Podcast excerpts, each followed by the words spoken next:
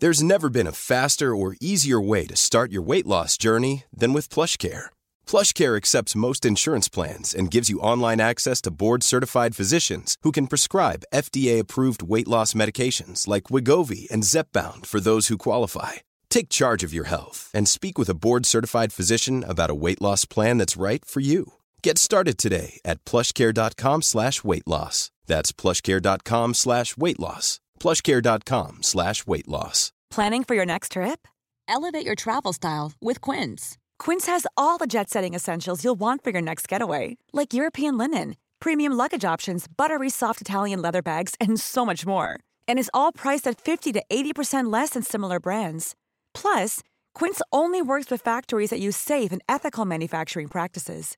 Pack your bags with high-quality essentials you'll be wearing for vacations to come with Quince. Go to quince.com slash pack for free shipping and 365-day returns.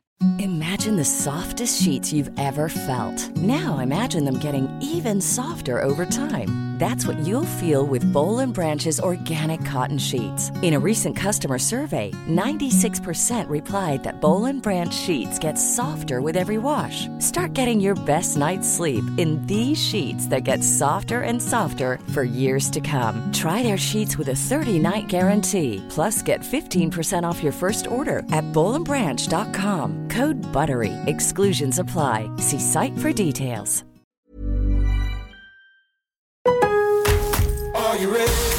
En Lowe's, trae cuenta ser un pro. Ahorra 5% todos los días en compras elegibles con una tarjeta de crédito de negocios de Lowe's. Con cuatro opciones de tarjetas, tenemos la solución correcta para tu negocio. Abre tu cuenta de crédito hoy y empieza a ahorrar 5% todos los días. Lowe's sabe de ahorros. Lowe's sabe de pros. Sujeto a aprobación de crédito, aplican exclusiones y términos. Detalles en tiendas o Lowe's.com diagonal credit. Solo en Estados Unidos. Texting privacy policy and terms and conditions posted at textplan.us. Texting enrolls for recurring automated text marketing messages. Message and data rates may apply. Reply stop, to opt out. The pandemic has been hard on all our kids. New studies show more than one in three children who started school in the pandemic now need intensive reading help. That's right. Millions of kids in kindergarten through third grade in the United States cannot read at grade level. Here's the good news. Your child can be reading in just 30 days, guaranteed, with Hooked on Phonics. Even if your child has been struggling, Hooked on Phonics will teach your child to read in just 30 days, guaranteed. And right now, you can get started for just $1. Text the word grade to 323232 right now. Hooked on Phonics is highly effective and incredibly fun, and everything can be done right from home and in less than 20 minutes a day for more than 30 years. Hooked on Phonics has been the proven learn to read program that kids love to use. Text grade to 323232 and teach your child to read in just 30 days, guaranteed. Text grade to 323232 right now and get started for just $1. Text grade to 323232 now. Text grade to 323232.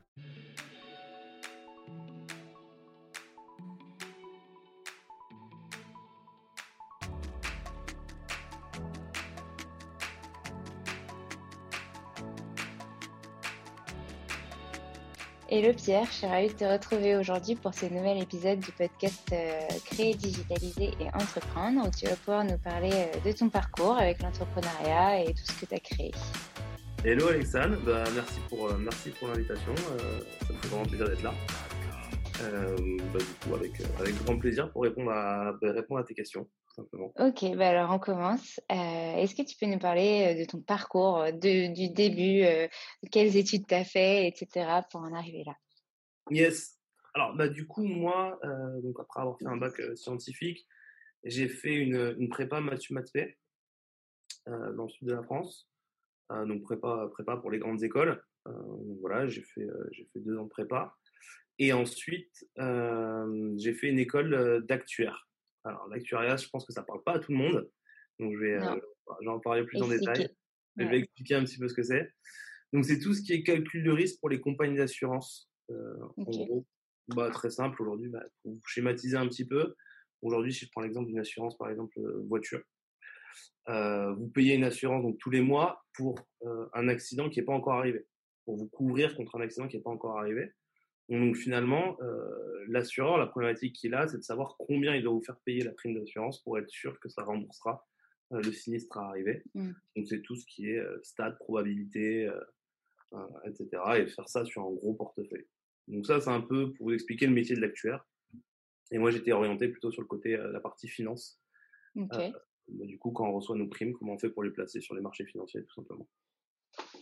Ok. Donc, euh, donc voilà, j'ai fait cette formation-là pendant trois ans à Paris. Et puis j'ai commencé en tant que en tant qu'actuaire. Euh, j'ai travaillé euh, notamment en tant que consultant euh, en actuariat. Donc je travaillais pour des euh, grosses compagnies d'assurance. Donc voilà, ça c'est un peu la- la- la- le, le parcours, on va dire salarié que j'ai eu. Mais euh, ce qui m'a amené vers l'entrepreneuriat, euh, ça a été donc en école, quand j'étais en école d'actuaire, en première année.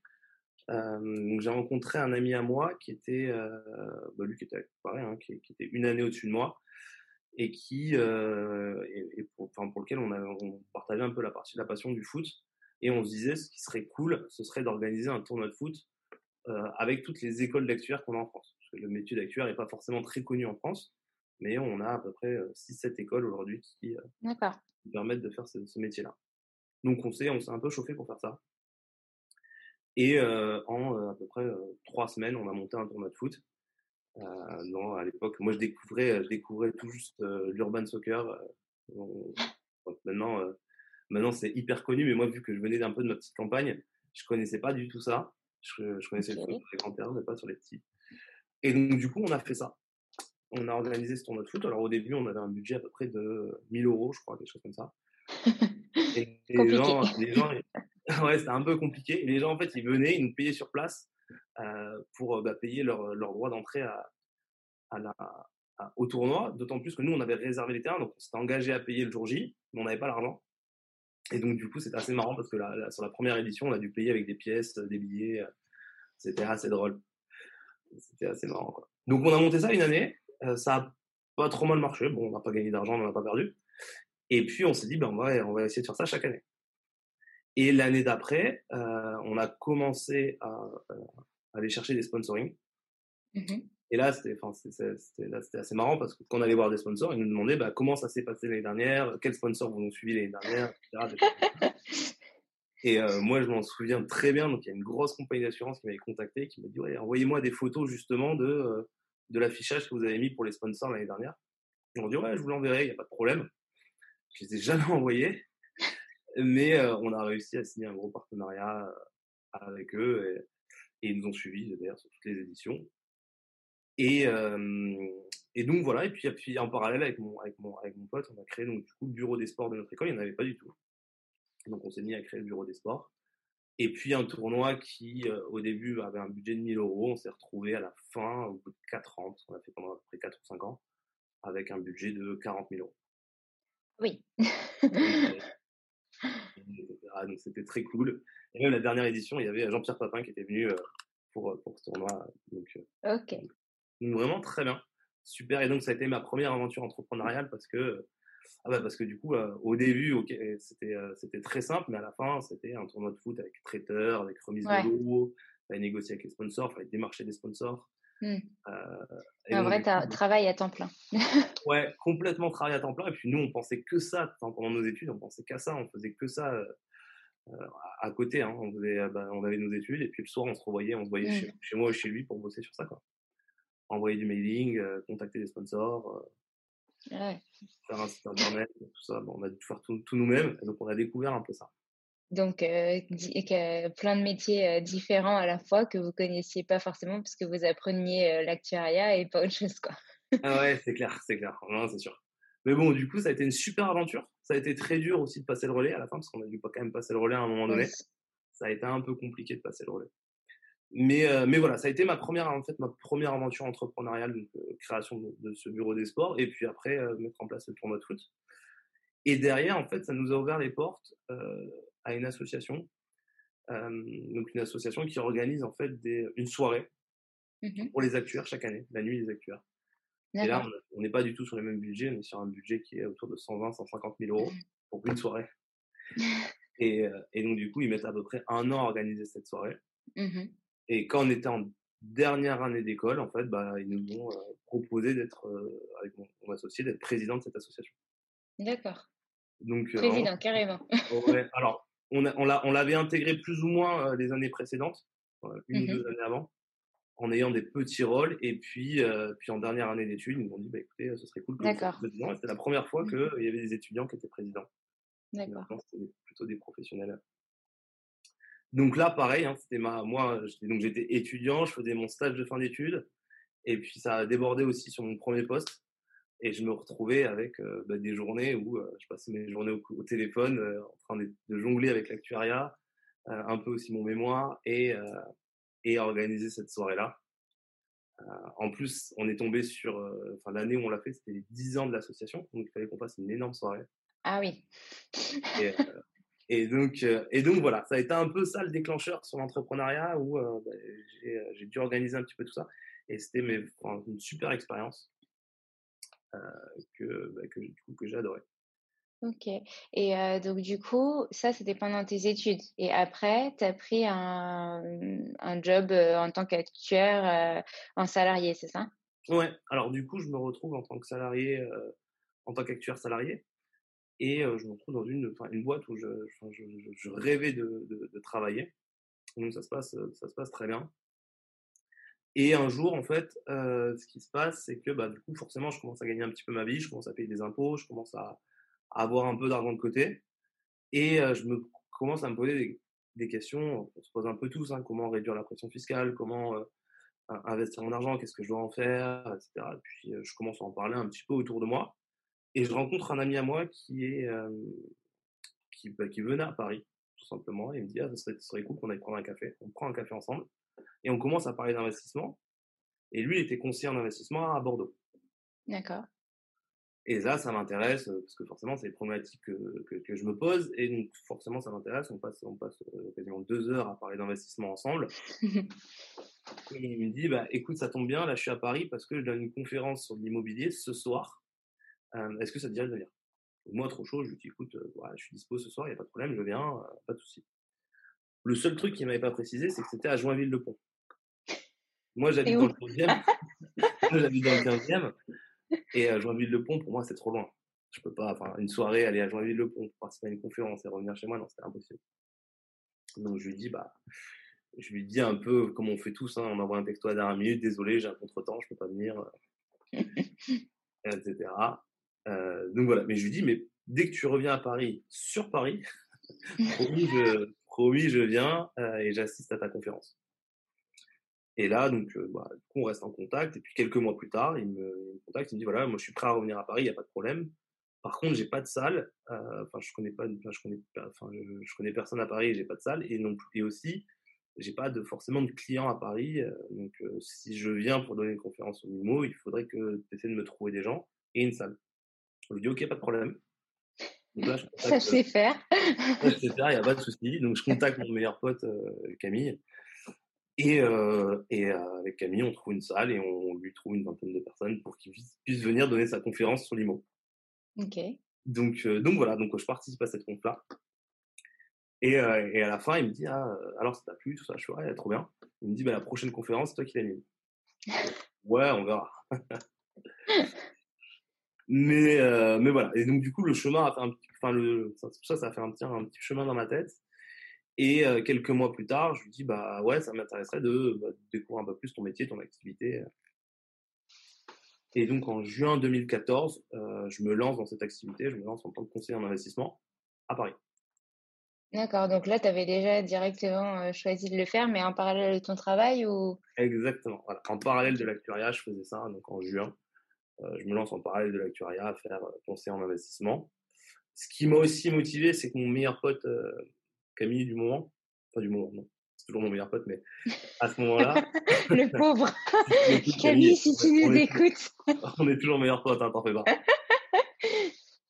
Ouais, donc du coup, à ce moment-là, il me dit, bah, bah, lui aussi, chauffe, il me dit, ouais, ça me, ça me tenterait trop de, de, me lancer aussi en tant que conseiller en investissement. On n'a qu'à faire la même chose en tant que tous les deux indépendants. Et donc, bah, du coup, on se lance, on se lance en juin à peu près, le temps qu'on fasse nos formations, parce qu'on a des habilitations à passer pour faire ce métier. On se retrouve à peu près, bah voilà, juillet, fin juillet, juillet, août, à faire cette activité-là.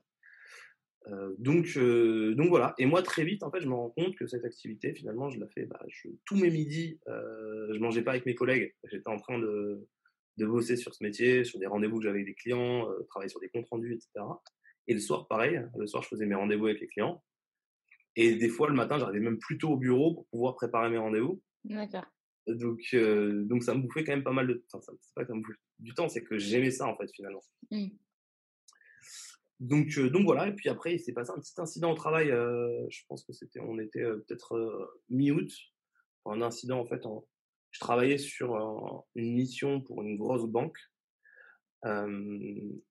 Et en gros, je me suis rendu compte que je devais en fait auditer un de leurs outils, des outils qu'ils utilisaient.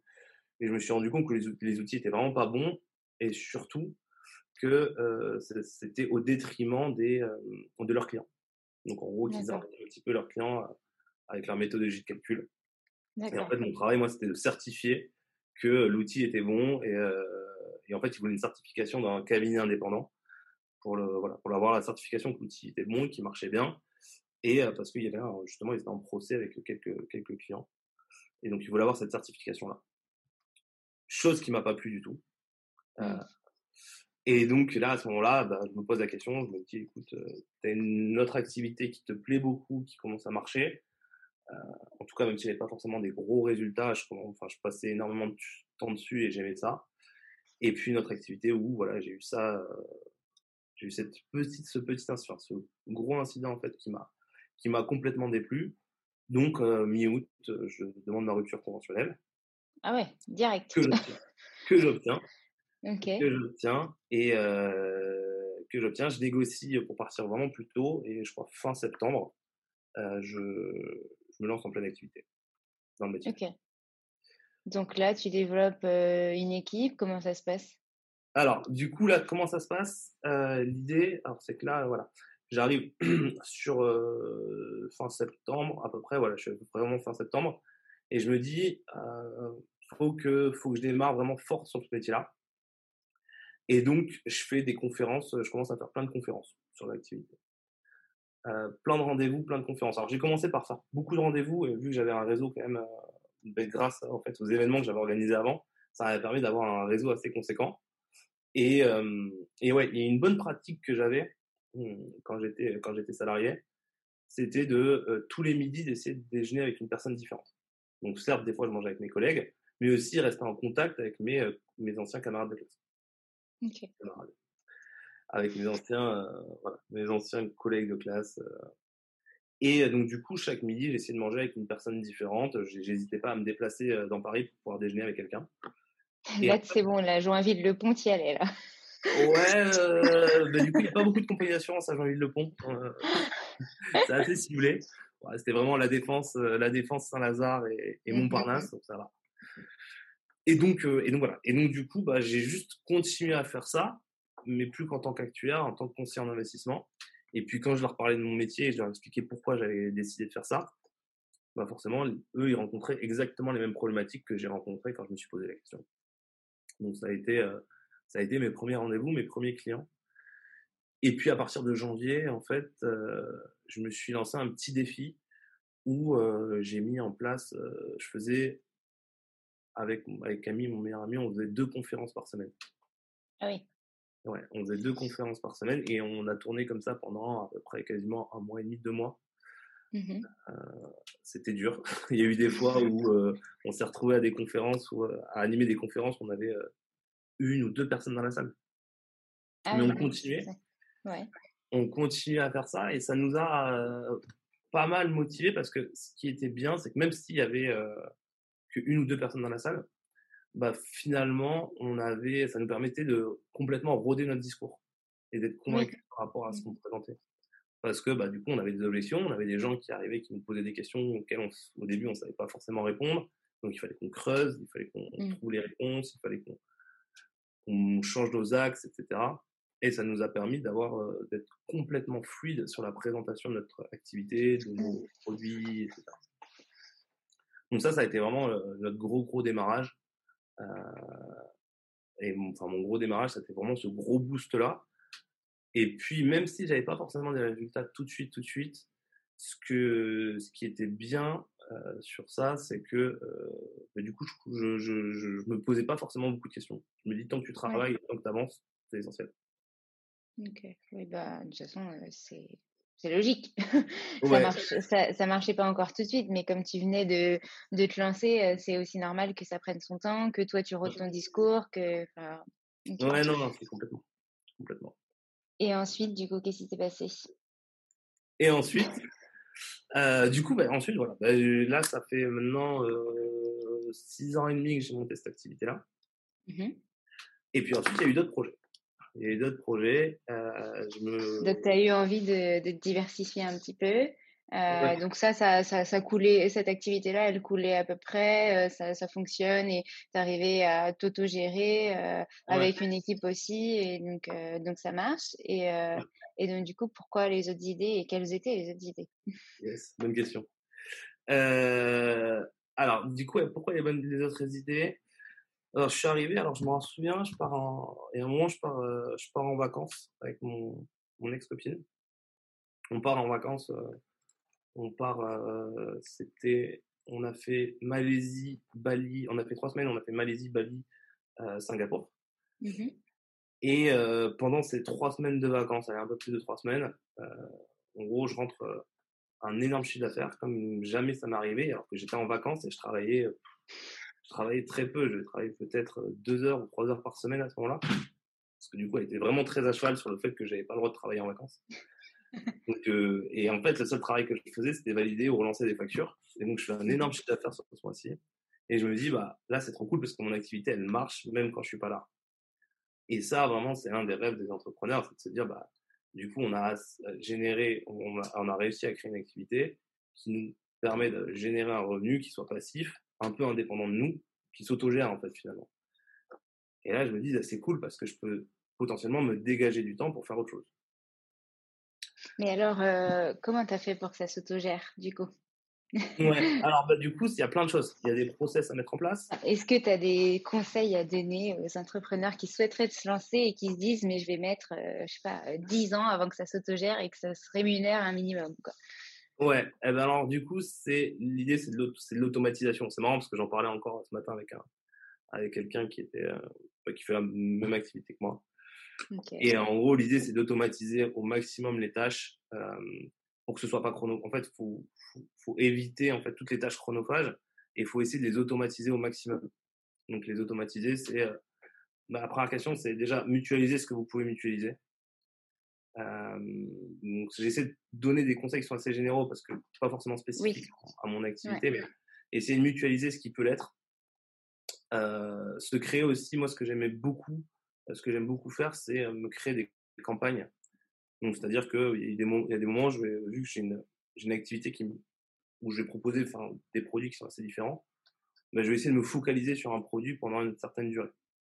Donc, pendant un mois, je vais me focaliser sur une chose, ce qui fait que j'ai pas cette, je vais pas avoir bon, mon esprit qui va pas être sur plusieurs choses en même temps, et je vais avoir une petite une certaine automatisation des tâches. Ça va être, ça va être automatique, c'est-à-dire que j'aurai exactement les mêmes process à répéter tout le temps. D'accord. Ça, c'est vraiment bien. Euh, en plus de ça, ce qui est bien, c'est que euh, sur, quand je fais, quand je fais ces, ces, ces campagnes-là, c'est que je, vais, je vais aller voir un maximum de personnes. Et finalement, en fait, quand les gens me disent non, c'est pas très grave parce que je sais que j'ai une énorme liste d'attente. Et là, ça me, ça, ça me booste énormément. Et en plus, ça va créer de l'inertie qui fait que bah, derrière, derrière, en fait, bah, j'aurai plus que la validation facture ou enfin, finaliser ou closer en fait mes produits. Donc ça, c'est si j'ai deux conseils à donner, donc c'est une part bah, la mutualisation, essayer de, de regrouper un maximum de choses. Euh, et la deuxième, le deuxième conseil, c'est clairement, euh, c'est peut-être, bah, du coup, si vous avez des business où vous avez différents produits, c'est vraiment cet effet de campagne, savoir quelles sont les saisons des gens en fait. Les gens sont plus intéressés par ça, euh, par exemple, au début de l'année, sont plus intéressés par ça au milieu de l'année, plus intéressés par ça à la fin de l'année. Si je vous donne un exemple, par exemple, sur mon activité. Oui, dans ton activité, vas-y. Ouais, bah, mon activité, très simple. Hein, c'est euh, qu'est-ce qui, quel est le moment de l'année que vous aimez pas trop? Généralement, c'est quand on fait sa déclaration d'impôt et qu'on sait combien on va payer d'impôts. Donc là, bah, moi, très simple. Hein, à ce moment-là, je vais voir mes clients, je leur dis écoutez, je peux vous trouver des solutions pour payer moins d'impôts très simple. Et là, bah, du coup, c'est la problématique qu'ils rencontrent à ce moment-là. Et donc, moi, je suis la personne qui répond à cette problématique. Ok. À ce moment-là. C'est une très bonne idée. C'est caler sur les envies de ses clients. Ouais, et, et les besoins. ouais, clairement. Et répondre, vraiment répondre à ce besoin-là. Et puis, et puis, ce qui est bien, bah, du coup, à force de le faire bah, chaque année, moi j'ai des clients maintenant qui, une fois qu'ils ont fait leur déclaration d'impôt, bah, ils me contactent directement et me disent voilà, Pierre, j'aimerais bien qu'on refasse, qu'on remette en place la solution qu'on a mis en place l'année dernière. Et je leur dis ok, il n'y a pas de problème, et ça me prend cinq minutes. Oui, donc la automatisation. La automatisation. Donc, voilà, très simplement. Et généralement, même des fois, ils me, me mâchent le travail. C'est-à-dire que là, ça m'arrivait en début d'année d'avoir, parce que j'ai une campagne que je lance en début d'année aussi, les clients qui m'envoient directement un mail en me disant je veux souscrire tel montant, voici les pièces justificatives. Trop bien. Génial. Super. Donc, donc voilà. Donc, tu es arrivé à cette phase de, de, cette activité où tu avais assez automatisé, assez délégué et assez, voilà, oui, c'est ça, automatiser tout court les choses pour pouvoir te dire, OK, j'ai envie de partir sur, enfin, m'ouvrir à d'autres d'autres possibilités. Ouais, complètement. Complètement. Et donc là, en fait, je me, ça s'avérait qu'à ce moment-là, je faisais un sport qui s'appelle le CrossFit. Je pense que tu connais, Alexandre Ah oui, un petit peu.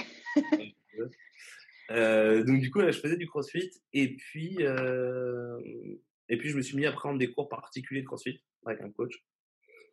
Et un jour, euh, donc du coup, je faisais ça donc avec un coach. On faisait ça à deux avec un autre ami à moi. Alors, je vous précise bien ça parce que vous allez voir que dans toutes mes aventures entrepreneuriales, ça a été toujours lié à, à des, aux gens plus que plus qu'à l'activité en elle-même. Parce que là, le conseil en investissement, je l'aurais jamais commencé si j'avais pas eu mon meilleur ami qui était avec moi. Et là, cette activité-là, ben, donc, la deuxième boîte dont, je vais vous parler, bah, du coup, c'était pareil. Enfin, J'étais avec un, de mes, un, très très bon ami à moi. On s'entraînait, on prenait des, cours avec un, coach particulier. Et puis, à la fin des cours, on aimait bien prendre un verre avec lui. Euh. c'est bien, tu fais du sport pour aller prendre un verre. on, faisait du sport pour prendre un verre derrière, c'est vrai. Et, euh, et, donc, du coup, il, nous a commencé, il a commencé à nous parler d'un projet qu'il avait euh, de monter une salle de crossfit. Donc, euh, donc, voilà, au début, il voulait le faire en banlieue, en banlieue parisienne, deuxième couronne. Et puis, nous, ça nous a chauffé. On s'est dit, bah, on aimerait bien faire partie de l'aventure. Donc, donc voilà, au début, on voulait être juste des investisseurs, hein, on voulait juste mettre de l'argent. Et puis, et puis, je m'en souviens très bien avec, avec mon pote, on s'était dit, bah, on met juste de l'argent et puis au pire, on aura un abonnement gratuit à une salle de CrossFit, donc c'est trop cool en vrai. et puis, euh, puis voilà, et puis après au fur et à mesure de l'aventure, on s'est rendu compte que euh, on s'y prenait vraiment. C'est-à-dire qu'on a commencé à, bah, faire des recherches de locaux, on a commencé à donner des vrais conseils, à se dire bah non, il faudrait plutôt que la salle elle se trouve dans Paris, parce, que dans Paris, on s'est rendu compte qu'il n'y avait pas beaucoup de salles finalement dans Paris Intra, parce que c'était cher. Surtout là où elle est localisée euh, maintenant, euh, sais à laquelle tu penses, du coup, il n'y en a pas beaucoup euh, dans ce coin-là. En tout cas, quand elle s'est lancée, il n'y en avait pas beaucoup. et et c'est vrai que vous avez aussi fait le site internet, des choses comme ça. Ouais, après, il y a plein de choses. En fait, c'est ça qui est marrant quand on arrive sur une activité qu'on ne connaît pas du tout. Il y a plein de choses qu'on découvre sur le tas. Ça, et ça, c'est ce que j'adore en fait dans l'entrepreneuriat, c'est qu'on ne connaît pas, on fait des erreurs, mais on apprend. Et alors, du coup, est-ce que tu as des erreurs sur lesquelles tu as envie de, de, nous, de nous parler, euh, des galères que vous avez rencontrées? Et d'ailleurs, je pense que le confinement n'a pas aidé sur certaines galères euh, euh, cette année. Ouais, complètement. Bah, du coup, qu'est-ce qu'on a eu comme galère? Bah, Première galère, en fait, et du coup, c'est ça qui m'a qui m'a qui m'a vraiment poussé, enfin qui m'a poussé à m'investir plus dans, dans l'activité c'est euh, c'est qu'en gros, bah, du coup, bah, les, les, personnes qui pilotaient un petit peu ce, ce, ce projet-là, elles n'étaient pas forcément orientées euh, sur la partie euh, finance, business plan, ce genre de choses. Mmh. Chose que moi non plus, j'étais pas forcément orienté dessus au départ, mais j'avais quand même eu un background plus financier. Donc je me suis pas du tout, moi je me suis pas du tout intéressé à ça parce que j'étais un investisseur à la base. Et, et on s'est on s'est rendu compte qu'à chaque fois qu'on présentait notre dossier à une banque ou à, à un propriétaire, on avait toujours un refus un refus où il nous disait que c'était trop léger ou que ça allait pas, etc.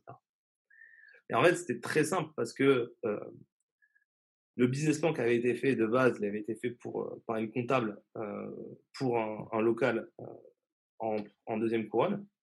Mmh Donc forcément, quand on présentait bah ce plan-là à, un propriétaire ou à une banque en disant qu'on veut investir sur Paris, il nous disait, ben non, ça ne va pas, il y a, il y a un problème. Vous demandez, vous demandez 30 000 euros à la banque alors qu'il vous en faut 100 000. Donc ça va pas. Et en plus, c'était un business plan qui, qui, portait sur trois pages, il n'y avait pas d'études de marché, etc. D'accord.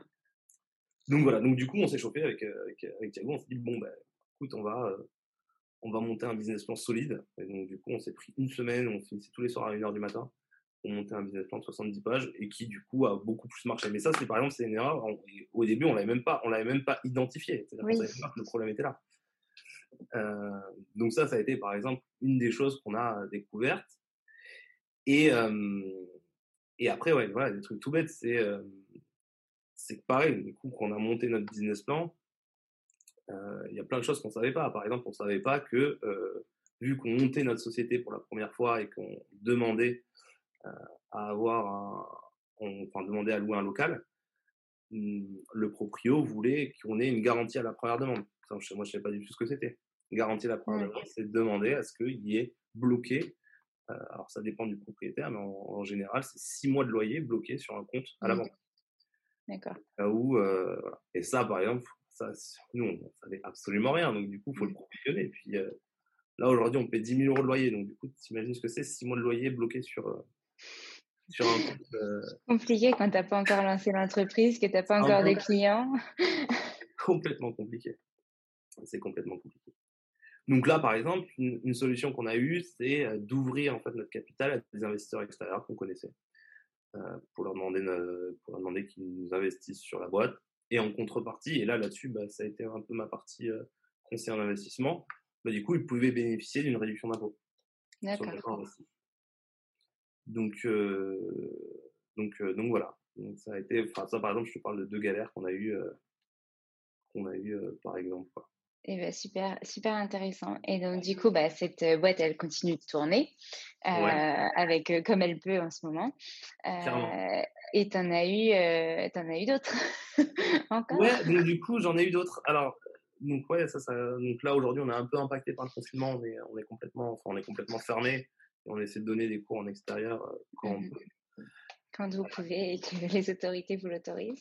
Quand les autorités nous autorisent, parce que là, ouais, on a, un gros sujet avec la, la, préfecture de police qui nous interdit de donner des cours devant la salle parce qu'ils considèrent que devant la salle, c'est comme si c'était à l'intérieur de la salle, ce que je comprends pas, mais Non, je pense qu'il y a autre chose derrière. Je pense qu'il y a forcément autre chose derrière. Mais bon, on est en plein là-dedans. On est en plein là-dedans. Euh, bon, courage. ça va le faire. Il faut rester positif. Je pense que ça va le faire. Ça, ça va le faire, ça c'est sûr. Euh, donc, euh, donc voilà. Et après, donc, j'ai, je suis parti en vacances. Je j'aime bien partir en vacances, mais je suis parti en vacances à Palma de Mallorca en 2019, en mmh juin 2019. Et chaque année, en fait, avec des potes, on aime bien louer une villa pendant une semaine. Une villa assez, assez paradisiaque, enfin, assez, assez enfin, vraiment bien. Avec piscine, là, c'était avec piscine, terrain de tennis, terrain de basket, enfin, un truc vraiment cool. La base, quoi. La base. et on était à Palma. Et en fait, bah, du coup, on se retrouve, enfin, moi, je me retrouve tous les matins à me lever un peu tôt pour bosser avant que les autres, les autres se lèvent. Et je suis au bord de la piscine avec, euh, avec mon ordi en train de taper. Euh, donc, euh, vraiment le cadre trop, trop cool. Et puis, je me rends compte qu'il y a une pote d'une amie à moi qui fait exactement la même chose. Elle se lève tous les matins, pareil, à 8 heures. Et on se retrouve tous les deux, levés, en train de bosser. Et là, on commence forcément à parler d'entrepreneuriat. Et, et, là, c'est coup de foudre entrepreneurial. C'est vraiment, enfin, on, on, adore notre façon, réciproquement notre façon de travailler. Et à la fin de cette semaine, on se dit, il faut absolument qu'on monte quelque chose ensemble je sais pas quoi, mais on va monter quelque chose ensemble. Donc là, on a continué à se, à Donc Encore une rencontre qui est liée à une création d'entreprise. Complètement, complètement. Là, du coup, c'était assez, assez, assez cool et assez, enfin, assez marrant. Et on a continué à se voir. Et puis elle m'a dit, bah, écoute, ce serait cool que tu m'aides sur mes problématiques financières. Je lui ai dit avec plaisir. Et elle, en fait, elle a, elle a travaillé plusieurs années chez Facebook avant de monter sa boîte de com Goupil, qui est à la fois au Portugal et à la fois en France, euh, où euh, bah, du coup elle va intervenir sur du conseil en stratégie, euh, stratégie com pour, pour des grosses boîtes. Elle a travaillé pour Redskin, Petit Bateau, David Douillet récemment, plein de choses comme ça. Et, et, donc, du coup, bah, elle me dit, bah, si tu veux, je peux t'aider un peu sur, sa, sur ta stratégie commerciale de, communication. Je suis avec plaisir. Donc, on essaie de se voir régulièrement. Et puis un jour, on se dit, ah, c'était vraiment cool quand même. Euh, la semaine qu'on avait passée à Palma, le matin, on se levait, on bossait, le cadre était ouf, etc. Et on se dit, bah, franchement, viens, on lance ça, quoi. On, euh, on regroupe plein d'entrepreneurs et on se dit, écoutez, les gars, on part dans un cadre de rêve pour, bah, pour taffer. Et puis en plus, on peut apporter de la formation parce que, bah, parce qu'on a envie de transmettre ça. Et oui, et en parallèle, j'ai oublié de le dire, mais en parallèle, je donnais des cours d'entrepreneuriat aussi à la fac. Et il s'avérait qu'elle aussi, elle donnait des cours d'entrepreneuriat. C'est important comme point quand même. ouais, c'est un point important, j'avoue. J'ai donné, j'ai donné euh, pendant trois ans des cours d'entrepreneuriat en master 2. Euh, à raison de, ouais, je n'avais pas beaucoup d'heures, j'avais 15 heures par, par an. D'accord. Une fois trois heures. Une fois trois heures, c'était intéressant. Moi, j'aurais bien aimé avoir des cours d'entrepreneuriat euh, en master. Ouais, bah c'est c'est euh, c'est enfin c'est vraiment intéressant parce qu'on se rend compte que euh, les, les élèves ont vraiment beaucoup de beaucoup d'imagination. On essaie et on essaie d'avoir une approche parce que je le faisais avec mon meilleur ami Camille. On essaie d'avoir une approche encore? encore ouais, toujours toujours accompagné. C'est bon Camille, t'es toujours là. Camille. Et, euh, Ouais, non, mais c'est important. Enfin, moi, j'aurais bien aimé, tu vois, maintenant que je suis entrepreneur, j'aurais bien aimé avoir des petites bases, euh, qu'on me dise, bah, tu devrais faire comme ça, ou pour gérer ton administratif, ou faire tes comptes, ou machin, va falloir que tu fasses ci, va falloir que tu fasses ça, euh, et pas devoir juste regarder sur l'URSSAF et chercher pendant des heures des trucs et avoir des réponses euh, à des questions, en fait, qu'on n'a pas. Enfin, donc, ouais, avoir des cours d'entrepreneuriat, c'est utile. ah non, c'est sûr, c'est sûr. Non, complètement. Moi, je m'en suis rendu compte quand j'ai monté ma première boîte. Enfin, il y a, y a, y a, enfin, c'est marrant parce que l'URSSAF pense qu'on sait absolument tout alors qu'on ne connaît rien, on se lance en fait finalement. C'est ça. pas forcément de guide ni de formation dédiée à ça. Mmh. Donc euh, c'est assez compliqué. Et donc, euh, avec euh, cette, euh, cette belle personne, tu as fondé une, une boîte pour rejoindre des entrepreneurs ensemble, leur donner des cours d'entrepreneuriat, se motiver, etc., faire des brainstorms pendant la, semaine, etc., tout en ayant l'impression en fait d'être un peu en vacances pendant ce séjour. et donc, en gros, allier travail et bien-être, quoi. Complètement. Et donc, du coup, on monte ça on monte ça avec Elsa, on se dit, bah, on va monter ça. Donc, on travaille dessus, site internet, etc., communication, euh, euh, vidéo. Euh, et, puis, et puis, on avait fait deux soirées de lancement sur, bah, sur, les six derniers mois de, sur les six derniers mois de 2019. Et on se dit, bah, on, va se lancer, on va lancer ça pour mi, mi 2020. Et comme vous savez, 2020, ce qui se passe, c'est qu'il y a le Covid. Donc forcément, donc on a plein de personnes qui sont inscrites et qui veulent venir, mais on se retrouve à, à, devoir annuler notre événement. Oh euh, entrepreneur. Donc voilà, première grosse galère. Donc là, on a accuse un peu le coup. J'avoue, pendant le confinement, on a essayé de s'appeler en se disant, allez, on va essayer de repousser à septembre. Finalement, septembre, c'était compliqué. Et puis, euh, et puis un jour, on s'appelle avec Elsa, on dit, écoute, Elsa, voilà, enfin moi je dis, écoute, Elsa, j'ai l'impression que ça marche pas et que là avec le Covid ça va être compliqué. Euh. Et puis euh, voilà, moi j'ai euh, déjà deux autres projets à côté, donc j'ai envie d'un peu de me focus sur ça. et je lui dis bah écoute si tu veux on se laisse un mois et si ça marche pas un mois, si on n'arrive pas à relancer Colo, si on n'arrive pas à pivoter, bon on laisse tomber. et alors? On est d'accord là-dessus. Et en fait, en un mois, on a complètement changé l'axe de Colo Entrepreneur. On s'est dit, euh, si on ne peut pas bouger à l'étranger, c'est pas grave, on va faire de la formation à distance. Donc, on va coacher les entrepreneurs euh, en visio. Et là, du coup, on lance cette offre-là. On a cinq personnes, donc on l'a lancé euh, fin décembre à peu près. Et là, enfin sur, sur, alors là, du coup, ça fait à peu près deux mois, on a eu cinq personnes qu'on a coachées. Donc mmh très cool, vraiment très très bien. Donc là, c'est vous l'organisez comme un programme de coaching, en plusieurs séances. Enfin, il y a vraiment un truc, un axe que tout le monde suit pareil. Et après, vous adaptez en fonction de la personne, c'est ça?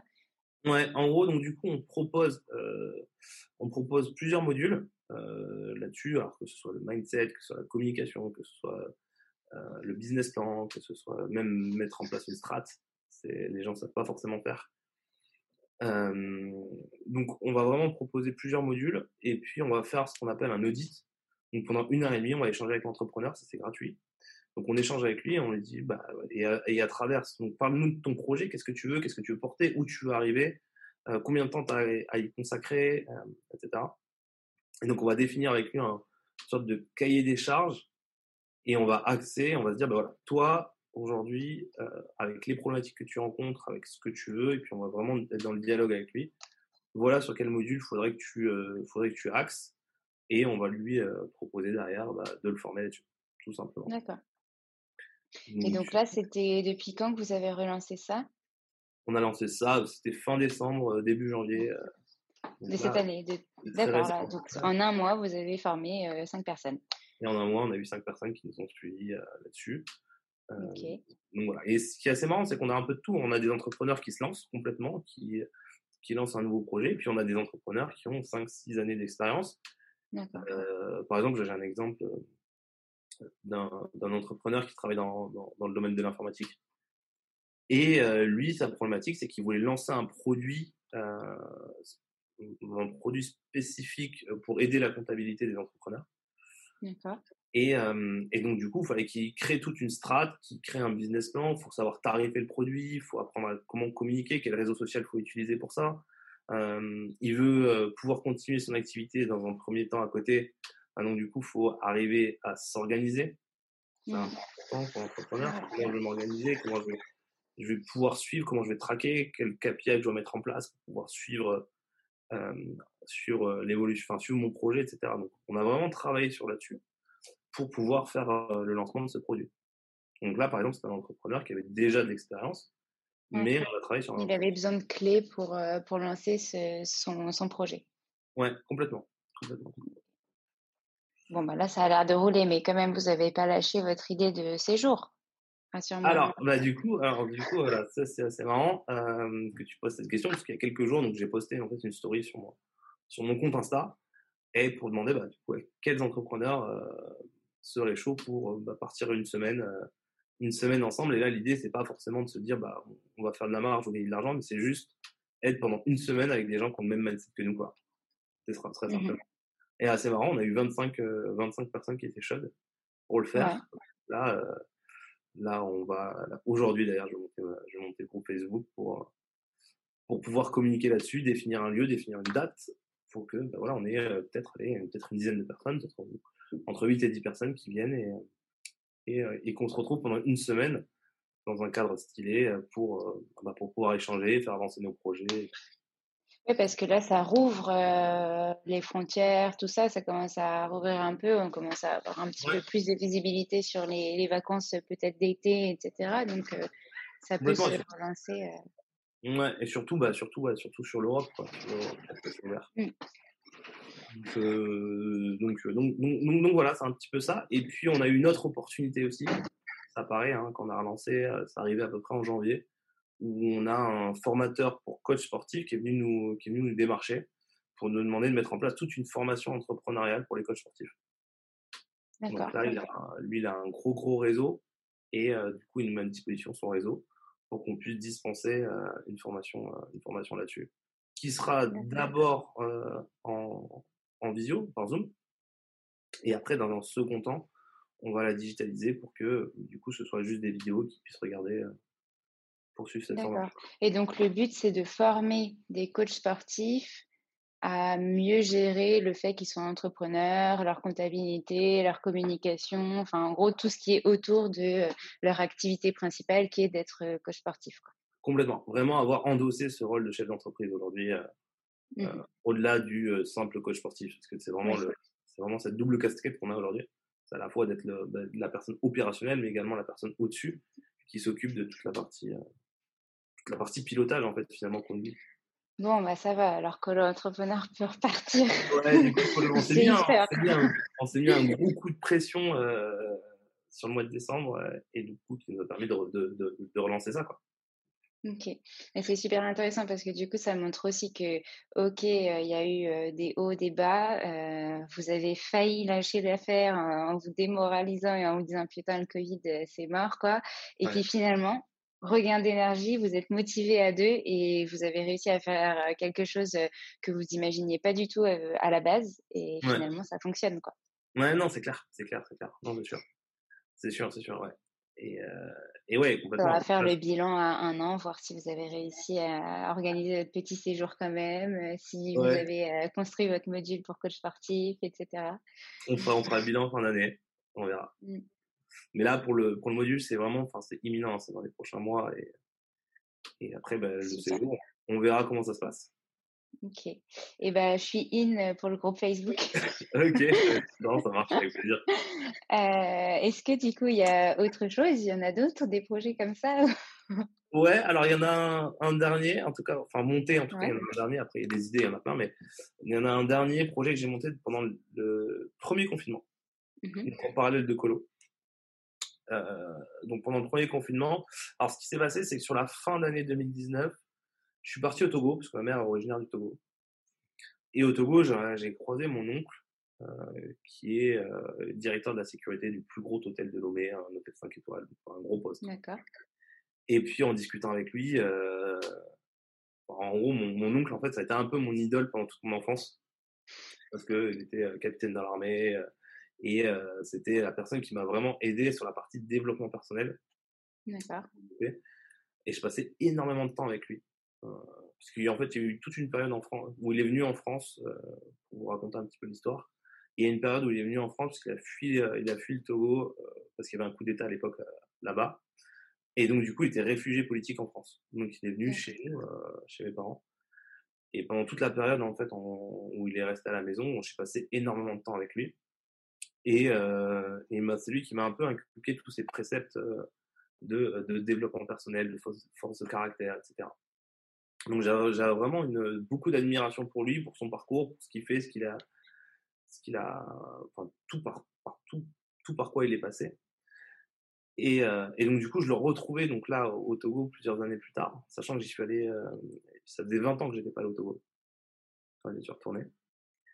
Et, euh, et, donc du coup on a beaucoup discuté et pareil, je me suis dit faut que faut qu'on monte un projet ensemble au Togo quoi. Et, euh, alors? je rentre, en, je rentre en France et euh, je rentre en France et là, euh, et là je me dis, je discute en discutant avec un pote qui a monté un, un, projet aussi en Afrique. Je me dis, voilà, ce qu'il faudrait qu'on arrive à faire, c'est mettre en, relation des, bah, des gens qui travaillent en Afrique sur des problématiques, alors plus des, plus des problématiques IT, informatiques, les mettre en relation avec des, des boîtes en France. D'accord parce que euh, parce qu'ils bossent très très bien là-bas, mmh, là-bas, mmh, mmh. et que en fait en France sur la partie informatique, on a du mal à, trouver des gens qui soient capables euh, qui soient capables de faire des euh, enfin des tâches qui sont un peu chronophages ou faciles ou ou enfin, des, des, des, tâches, des, tâches, très simples, que ce soit bah, faire un site internet ou ce genre de choses. Ou alors, si on les trouve, ça coûte cher. Ouais. Donc, euh, donc voilà. Et donc du coup, ce que j'ai fait, c'est que je me suis dit, ben, on va mettre en relation en fait euh, des, euh, des, gens qui travaillent plus dans, qui travaillent dans la, dans la partie informatique avec des sociétés en France. Donc on a, on a lancé ça en, on a lancé ça pendant le premier confinement. On a recruté nos, nos premiers mecs en, juillet. Mmh et, et, là, ça tourne, ça tourne beaucoup plus, beaucoup mieux que ce que j'imaginais. Euh, franchement, c'est juste génial. Donc, euh, donc voilà. Et là, on va, on est en train de, bah, là, pas plus tard que tout à l'heure, là, mon, oncle m'a envoyé euh, une dizaine de locaux parce qu'on va, on va, on va leur trouver un local, enfin, on leur trouver un local pour qu'ils puissent travailler là-bas. D'accord. Donc ils seront, là, ils sont de chez eux pour l'instant et du coup, après, ils auront un local pour, euh, pour travailler. C'est cool. Pour bosser, ouais, pour bosser là-dessus. Pour bosser sur ce genre de projet, ouais. Donc c'est, ça, c'est vraiment cool. Ça, c'était la première phase. Enfin, c'est la première phase qu'on a lancée. Euh, et, euh, et, voilà, et ce qui est génial, c'est euh, par exemple, bah, pas plus tard que le mois dernier, euh, donc du coup, ils sont, ils sont aujourd'hui, ils sont sept à travailler avec mmh nous. Pas plus tard que le mois dernier, bah, du coup, en regardant un peu, un peu combien ils nous ont facturé, ils ont gagné allez, entre 3 et 5 000 euros. Chacun? Chacun. Ah, purée. D'accord. Ce qui fait que, enfin, moi j'ai trouvé ça juste génial quand mon oncle m'a dit en fait il gagne trois fois ce que gagne un ministre là-bas. Mmh. Et donc là, je me suis dit, ok. Trop bien, c'est des ministres en fait. en vrai, et du coup, ils sont tellement contents, ils font que remercier mon oncle tous les jours à chaque fois qu'ils le voient de lui avoir donné cette opportunité-là. Trop bien. Donc, euh, ouais. Et ça, c'est génial parce que du coup, on se rend compte qu'on qu'aujourd'hui, on apporte vraiment de la valeur ajoutée aux gens là-bas. Mmh. Complètement. Et au-delà d'être un projet entrepreneurial, c'est aussi un projet c'est fort de dire humanitaire, mais enfin, c'est quand même, enfin, vous aidez des personnes qui sont à l'étranger, euh, qui sont pas français, qui ont, enfin, besoin de, de, trouver du travail. Enfin, voilà, c'est super cool, quoi. Ouais. Alors, peut-être qu'il y en a qui sont, qui sont français, hein, je dis peut-être des bêtises, mais euh, enfin, non, mais c'est super cool de, de, montrer que dans d'autres pays, on peut venir aider euh, la France sur certains besoins euh, que, euh, et que tout le monde peut, peut travailler euh, et faire, faire des métiers exactement comme tu dis, qu'on trouve pas forcément en France ce qu'on veut et donc on peut le trouver aussi ailleurs. Enfin, voilà, mettre ça en avant, c'est super cool. Ouais, super cool. Après, on n'est pas les premiers à le faire. Hein, il y a plein, il y a plein de personnes. Oui, je pense que oui. Mais, mais ça a été le Togo, en fait, clairement le Togo parce que, parce que du coup, c'est mon pays de cœur un peu. Ouais. Et, euh, et, donc voilà, et donc du coup, ça c'était un peu la première phase du projet. La deuxième phase du projet, ça va être de développer des outils en interne euh, pour, euh, bah, pour pouvoir les proposer en Afrique parce qu'il y a vraiment un potentiel de développement en Afrique aujourd'hui qui est énorme. Donc, donc, donc voilà. Et là, le, le premier outil qu'on va sortir, qui est d'ailleurs, on fait un, on se regroupe, on se réunit ce week-end avec un de mes associés euh, pour parler de ça à fond pendant un week-end. Euh, ça va être un, outil qui permettra de digitaliser tout le travail en fait du restaurateur et avoir un, suivi beaucoup plus précis euh, de ses inventaires. Parce qu'on se rend compte aujourd'hui que et, ça c'est assez marrant parce que cette idée elle vient pas forcément de moi, mais mais d'ailleurs j'en ai beaucoup parlé avec avec des gens qui m'entourent et notamment, bah, j'étais au Costa Rica, on en parlait en, off tout à l'heure, mais j'étais au Costa Rica il y, a, il y a deux semaines. Et au Costa Rica, j'ai rencontré un, quelqu'un, un ancien restaurateur, euh, qui a monté, euh, qui, qui, avait des food trucks au début et qui ont, enfin, qui ont fait un carton dans Paris. Et, euh, et, du coup, il me disait, bah là, la problématique aujourd'hui des, des, des, restaurateurs en France, c'est la gestion des stocks. Parce que il y a plusieurs choses, c'est que bah, tu sais jamais combien tu dois acheter pour le lendemain, parce que tu sais, c'est un certain nombre de personnes qui vont venir. Donc ça, c'est l'achat en lui-même. Et, et, donc du coup, nous, on aimerait bien mettre en place un outil de tracking qui, euh, avec, euh, avec, toute une, intégrer un machine learning derrière, qui permettra, en fonction des saisons, de savoir bah, combien tu dois commander, etc. D'accord. Ah oui. Donc, ouais. Donc là, ça, ça sera, ça, sera vraiment intéressant. Donc, euh, on reparle de l'automatisation.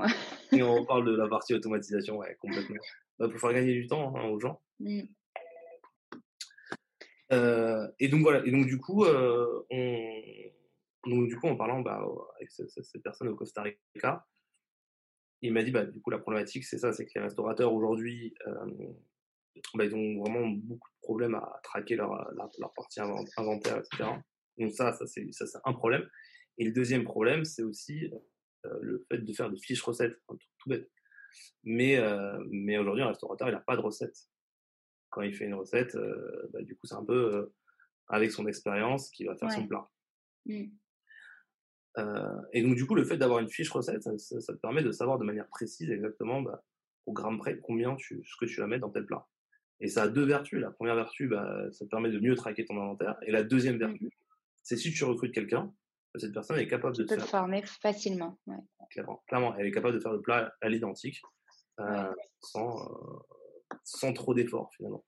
Donc ça, c'est pour améliorer la dernière boîte que tu as créée euh, au Togo, c'est ça? Ouais, ce sera un produit qu'on va développer en fait. D'accord. Et qu'on va, qu'on va, qu'on va commercialiser au, notamment au Togo. D'accord. voilà. Là, on a développé à peu près à 50% et puis ce sera lancé sur, ce, sur cette année 2021. Ok, bah, donc, ça fait beaucoup de projets. Ouais. euh, Est-ce que tu en as d'autres à nous partager que tu as envie de développer incessamment sous peu? Alors là, pour l'instant, je pense que c'est pas mal. Euh, sur, la partie, euh, sur la partie projet, je pense qu'on est pas mal sur les choses qu'en tout cas que je vais lancer. Vrai, ce qui est bien, c'est que je suis, le fait de travailler avec beaucoup, plusieurs personnes mmh. fait que bah, les gens me tempèrent un peu que j'aime bien avoir plein d'idées, partir dans tous les sens. Et les gens me disent non, non, attends, on va se concentrer d'abord sur ça. Et après, on verra pour le reste. Euh, donc, euh, donc ça, c'est cool. Mais j'ai pris une assistante aussi qui m'aide hein, euh, depuis, depuis okay, bon, bien. Un, an, un, an, et demi, qui m'accompagne pas mal et qui, qui fait le relais sur pas mal de, sur pas mal de sujets. Donc, c'est intéressant. Ok. Bon, donc c'est bien, tu as grandi quand même l'équipe et tu, tu délègues un petit peu certaines tâches. ouais, complètement. Et je pense que j'ai pas fini le recrutement là, cette année pour, pour là-dessus parce que, parce que je me rends compte que ça me prend beaucoup, beaucoup de temps. Mmh.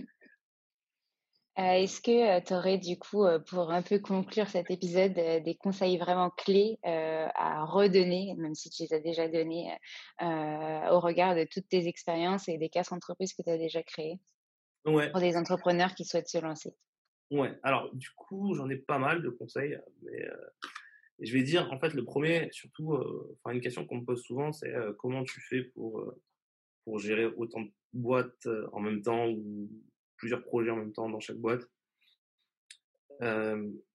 je pense qu'il y a deux choses en fait que je fais qui sont, qui sont pour moi importantes. Je pense que la première chose, c'est la planification. Ça, il n'y a pas de secret. c'est votre semaine, elle doit être planifiée en vrai. Et, et, et ça marche comme ça. Hein. C'est que moi, j'ai des créneaux qui sont dédiés à, à une boîte co-entrepreneur, une, une qui va être dédié à, à ma, ma boîte principale sur l'investissement, etc. Et genre vraiment des créneaux qui vont être dédiés à chaque chose. Donc ça, c'est hyper important. Il faut pas forcément se lancer en freestyle en se disant, bah, bah, aujourd'hui, je vais voir ce que j'ai à faire, euh, je vais faire les tâches les plus importantes et puis on verra après. Donc là, ça, c'est le premier point, je pense, qui est hyper important. Et, et là, là-dessus, sur le fait de, planifier, il y a même planifier ces, euh, ces moments off, quoi. Pour ne pas les oublier. Pour vraiment pas les oublier. Non, non, mais c'est important parce que vous en avez, enfin, moi, j'en ai besoin. Je me suis rendu compte que j'en ai besoin et ça, c'est vraiment mon ex-copine qui m'a, qui m'a fait comprendre ça. C'est qu'elle me disait, tu travailles trop, tu es tout le temps euh, en train de bosser. Quand on a monté la salle de crossfit, qui était jusqu'à 2 heures du matin tous les soirs. Mmh. Et euh, le matin, je repartais à 6 heures. c'est ce que j'allais dire. Et tu faisais le premier cours du matin. Le premier cours du matin, ouais. on était, euh, c'était, c'était, c'était fou, c'était intenable. Et elle me dit, bah, on se voit pas. Je rentrais, elle dormait, je partais, elle dormait. Donc, euh, donc c'était compliqué. Et donc, du coup, un jour, je me dis, bah, écoute, là, à partir de maintenant, bah, je, te, je, te, enfin, je te consacre, entre guillemets, je vais bloquer tous les dimanches pour qu'on soit vraiment ensemble. Et le dimanche, je demandais, et je, je le fais toujours, à ce qu'on m'appelle pas. Mmh. Sauf grosse, grosse urgence. Sinon, les gens m'appellent pas. On parle pas de travail. Je parle jamais de travail le dimanche, euh, sauf grosse urgence. Donc c'est vraiment ça, planifier et même planifier ces moments off parce que euh, bah, parce que c'est hyper important en fait d'avoir des moments de récupération, des moments où on pense complètement à autre chose et qu'on se tend en fait de, parce qu'on a, vraiment le nez dans ces boîtes et le fait de sortir ça nous permet de prendre de la hauteur et du recul. Donc ça c'est hyper important. Et notamment aussi j'ai mis moi je mets en place une, demi-journée vendredi après-midi mmh où je vais euh, je vais pas forcément être off parce que je vais, euh, je vais vraiment penser euh, toujours entrepreneuriat et boîte, mais je vais essayer de prendre de la hauteur en fait sur mes, sur mes boîtes et me demander bah, qu'est-ce que j'ai appris dernièrement, qu'est-ce que, euh, qu'est-ce que j'aimerais bien mettre en place, quel nouveau projet j'aimerais mettre en place, quelle nouvelle façon de gérer j'aimerais bien intégrer dans mes process. Et je vais prendre 4 heures à peu près pour bah, réfléchir à ça et savoir comment je vais pouvoir l'intégrer sur les semaines à venir. Et donc là, pendant les 4 heures, là, le vendredi après-midi, pareil, pareil hein, je suis très peu joignable, euh, sauf pour les personnes qui savent comment joindre euh, le vendredi après-midi, mais sinon ça. Donc, euh, donc, donc voilà, ça c'est vraiment les conseils que j'aimerais d'abord d'abord de la, planification et savoir savoir couper, savoir avoir des moments off sur, bah, sur, sur, son, sur son planning tout simplement. Ok, c'est un très beau conseil. et je pense qu'on en a besoin, peu importe ce qu'on fait comme travail, en fait. Euh, de planifier, euh, de planifier à la fois ses moments de travail et ses moments off, euh, à la fois pour sa santé, sa santé mentale, sa santé personnelle, avoir une vie privée, une vie professionnelle bien distincte. tu as aussi beaucoup parlé d'automatisation, donc ça, je suppose que oui, ça arrive au fur et à mesure quand tu vois que la boîte prend de l'ampleur, mais en effet, plus vite tu commences à automatiser, moins vite tu te sens débordé et donc mmh. plus vite tu peux aller vers d'autres projets ou développer, passer sur justement prendre de la hauteur sur ton entreprise, voir ce que tu as appris, voir ce que tu peux développer, etc. Ouais, non, mais clairement, moi je m'en suis rendu compte quand, quand je me suis dit, bah, je passe tellement de temps sur des tâches mmh. qui, un, que j'aime pas forcément, la partie administrative ou des choses comme ça que j'aime pas forcément, ou je prends pas forcément du plaisir à faire. Et, Et, euh, et donc, du coup, bah, à ce moment-là, je me dis, il bah, faut que je trouve une solution. Quoi. Mmh. Donc, euh, c'est d'automatiser absolument toutes ces tâches qui me prennent du temps pour pouvoir être vraiment concentré sur ma valeur ajoutée et ce que j'aime faire. Non, mais totalement. je peux que valider. Parce qu'on peut vite se sentir euh, hyper euh, frustré ou alors euh, juste complètement le, le, vase à moitié, enfin trop plein justement et débordé par tout ce qui se passe autour de nous si, si on n'arrive pas justement à, à s'organiser correctement. Est-ce qu'il y aurait quelque chose que tu aurais envie de rajouter? Désolée, je t'ai coupé la parole. Non, non, non. euh, une dédicace peut-être à Camille ou à d'autres. une dédicace à Camille. Pourquoi pas à Camille, surtout à son fils en vrai, hein, parce que je suis le parrain, j'ai la chance d'être le parrain de son fils, euh, ah. Louis, qui est né il y a quelques mois. Donc du coup, petit Louis, euh, si tu m'entends pas, enfin tu m'entendras pas, je pense. Peut-être dans quelques années, si tu écoutes ce podcast, bah voilà. Je... Et, euh, et, un petit message à nos auditeurs, euh, notamment des, euh, des, entrepreneurs qui souhaiteraient se lancer mais qui ont un peu peur. Ouais, bah du coup, si vous avez, alors déjà, si vous avez toutes les questions, enfin, si vous avez des questions, n'hésitez pas à me contacter. je pense que je mettrai toutes les, tous les contacts dans, le, dans la description. ok, très bien. Bah, n'hésitez pas à me contacter si vous avez bah, n'importe quelle question sur l'entrepreneuriat de manière assez générale ou même spécifique à, à chacun des projets que j'ai, dont je vous ai parlé. Euh, sont donc ça là-dessus. Et puis le point aussi important, le, conseil, c'est de se dire, bah, aujourd'hui, on est dans un, dans un, dans un monde et dans un univers qui a été beaucoup chamboulé par le, par le, mmh. par le Covid. Et je pense que justement, en fait, c'est peut-être maintenant le moment, euh, si on souhaite se lancer, c'est peut-être le moment de le faire parce que toutes les cartes ont été redistribuées. Et, euh, et moi, je me suis, euh, j'en parlais justement avec Elsa, mon associé, et je me dis, bah, je lui disais, écoute, c'est pas normal en fait que euh, aujourd'hui euh, on soit dépendant en fait de l'extérieur, de, la conjoncture extérieure, des, événements qui se passent à l'extérieur, et on, doit, et on se doit bah, du coup de reprendre notre vie en main et de reprendre notre carrière en main, de, de décider en fait finalement de ce que ce que va être notre avenir. Donc euh, je pense que c'est même, même, le bon moment pour le faire si vous avez, mmh. vous avez un projet, une idée, n'hésitez pas à la développer. J'aime bien ce que tu dis de décider de quoi va être fait notre avenir, mais que ce soit nous les décideurs. Je crois qu'on va terminer sur ces belles paroles.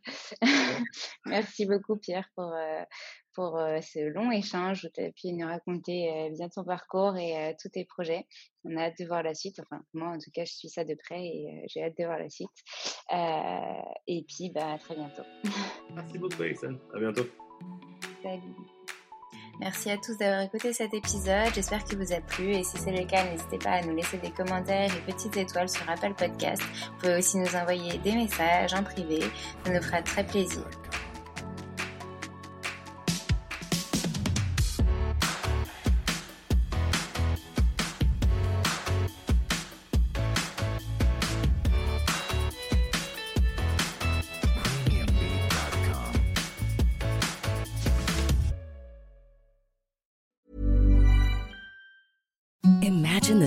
Softest sheets you've ever felt. Now imagine them getting even softer over time. That's what you'll feel with Bowl and Branch's organic cotton sheets. In a recent customer survey, 96% replied that Bowl and Branch sheets get softer with every wash. Start getting your best night's sleep in these sheets that get softer and softer for years to come. Try their sheets with a 30-night guarantee. Plus, get 15% off your first order at bowlandbranch.com. Code BUTTERY. Exclusions apply. See site for details. Even when we're on a budget, we still deserve nice things. Quince is a place to scoop up stunning high-end goods for 50 to 80% less than similar brands. They have buttery soft cashmere sweaters starting at $50, luxurious Italian leather bags, and so much more. Plus, Quince only works with factories that use safe, ethical, and responsible manufacturing. Get the high-end goods you'll love without the high price tag with Quince. Go to quince.com/style for free shipping and 365-day returns.